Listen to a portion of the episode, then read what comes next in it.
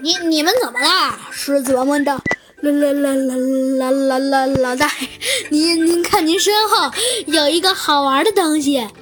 呃，好玩的东西。呃，呃，当他，呃，当当当狮子王回头一看，没差点吓晕过去。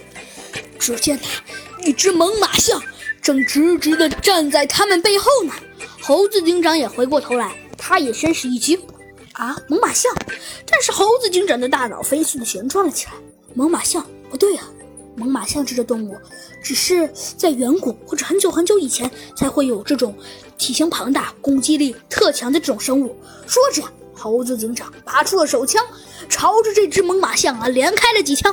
果然不出猴子警长所料，这些子弹打在猛犸象身上似的，就像就像打在钢铁似的一般，都飞了出去。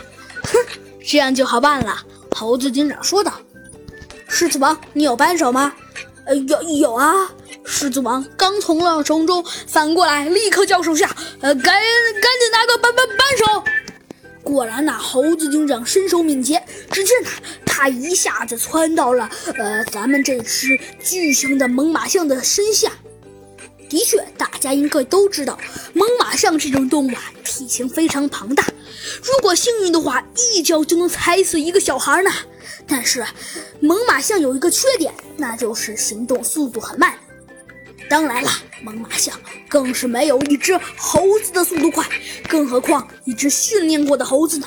只见猴子警长拿出扳手，在猛犸象的下部拧了几下，猛犸象就好像没了力气似的，扑通一下倒在地上。呃，猴子警长，你你这是怎么做到的？哦，很简单，猴子警长说道。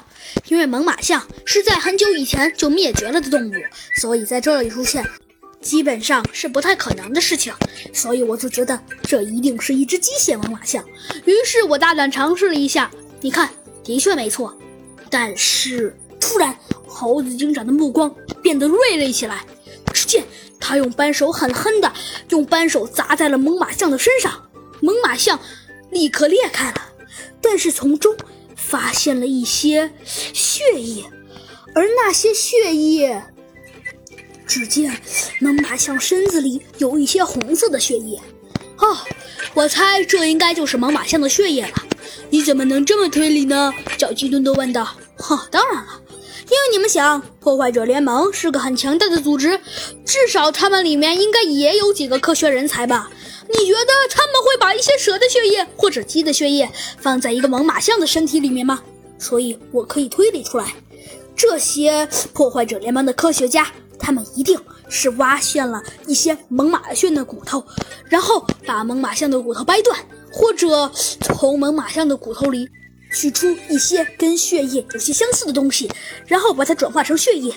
但是我觉得，猴子警长拖着下巴沉思了一会儿，说道。但是我觉得，破坏者联盟他们应该想在想在这个冰川上面造一个真正的，并不是机械的猛犸象大军。好啦，小朋友们，这集的故事啊，山花影就给您播讲到这里了。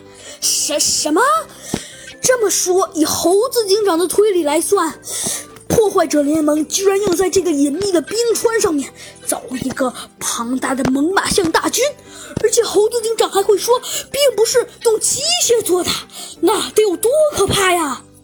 耶，到底猴子警长和小鸡墩墩会不会阻止这个无比可怕的阴谋呢？下集告诉你。